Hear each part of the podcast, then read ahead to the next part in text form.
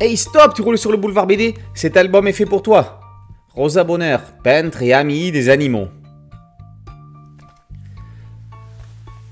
On la connaît comme peintre et amie des animaux.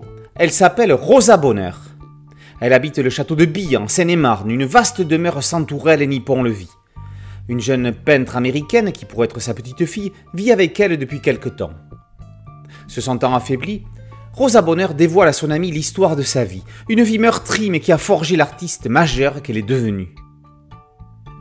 Née le 16 mars 1822 à Bordeaux, Rosa a été très jeune attirée par la nature, appréciant plus la compagnie des animaux que celle des humains. Elle passait son temps à dessiner. Il faut dire qu'avec un père peintre d'histoire et professeur de dessin, sa voie semblait tracée, mais son père ne l'encouragea pas dans ce chemin-là. Puis, ce fut le départ pour Paris, où l'enfant ne trouvera jamais sa place. La mort de sa mère l'année de ses 11 ans, délaissé par son père, embrigadé dans le Saint-Simonisme, mouvement artistique sectaire. Après avoir tenté de l'engager vers d'autres métiers, le père de Rosa se rendra à l'évidence. Sa fille était faite pour l'art. Plus rien n'arrêtera la carrière de celle qui signera ses toiles Rosa Bonheur, du nom de sa mère, et qui deviendra l'une des plus grandes peintres animalières de l'histoire de l'art. Christelle Pécou dessine cette biographie signée Seca. Le scénariste choisit l'approche par le biais du récit dans le récit.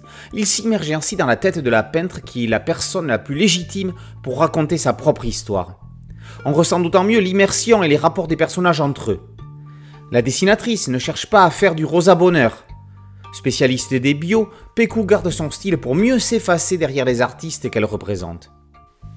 Après des découvreuses et des musiciens, il semblait plus périlleux de dessiner le destin d'une peintre. Le défi est relevé avec grâce. En fin d'album, un riche dossier revient sur l'histoire de Rosa Bonheur, féministe avant l'heure, avec de nombreuses reproductions de tableaux permettant de profiter de tout le talent de la femme dont on vient de partager la vie. Jusqu'au 15 janvier 2023, Rosa Bonheur est exposée au musée d'Orsay à Paris, à l'occasion du bicentenaire de sa naissance. Rosa Bonheur, peintre et ami des animaux par CK et Pécou, et paru aux éditions Faton. Boulevard BD, c'est un podcast audio et une chaîne YouTube. Merci de liker, de partager et de vous abonner. A très bientôt sur Boulevard BD. Ciao